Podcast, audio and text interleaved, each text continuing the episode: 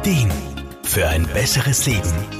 Der Wohlfühl- und Gesundheitsratgeber. Findet man einen Pilz im Wald, ist die Freude meist recht groß. Findet man Anzeichen dafür an seinem Körper, ist das zwar kein Weltuntergang, lästig ist es aber trotzdem. Und die Ansteckung mit einem Pilz kann schneller passieren, als man glauben möchte.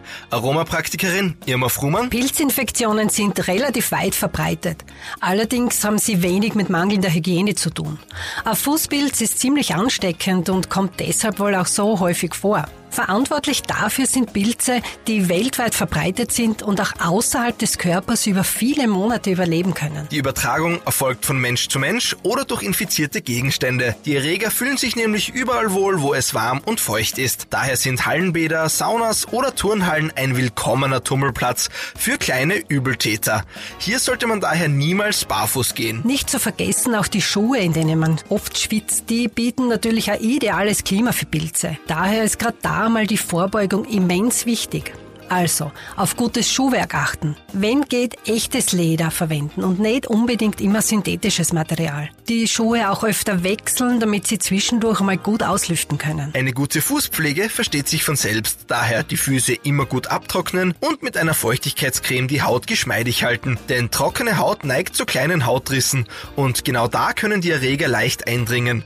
Steckt man sich aber trotz aller Vorbeugung an, bietet auch die Aromatherapie einiges, um den Pilz bald wieder loszuwerden. Irma Frumann? Da wären einmal Fußbäder mit Meersalz. Und an ätherischen Ölen kann man da verwenden zum Beispiel Teebaum, Rosengeranie, Thymian und Lavendel. Zur Pflege der Füße kann man sich die Öle mit Jojobaöl mischen und die Füße damit gut einreiben.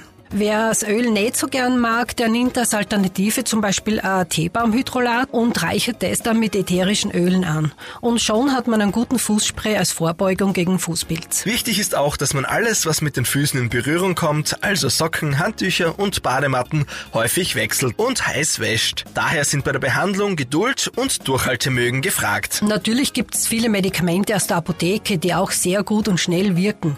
Wenn man es aber zuerst mit der Natur versuchen möchte, dann bitte bei der Anwendung von Hydrolaten und ätherischen Ölen unbedingt die richtigen Öle und natürlich 100% naturreine Produkte verwenden. Sollte sich nach einiger Zeit keine Besserung einstellen oder es zu Komplikationen kommen, versteht es sich von selbst, dass ein Besuch bei einem Hautarzt unerlässlich ist. Auch Risikopatienten wie Diabetiker oder Menschen mit einem generell schlechten Immunsystem gehören auf jeden Fall in die Hände von erfahrenen Spezialisten. Markus Kropatsch, Serviceredaktion. Der Wohlfühl- und Gesundheitsratgeber. Jede Woche neu.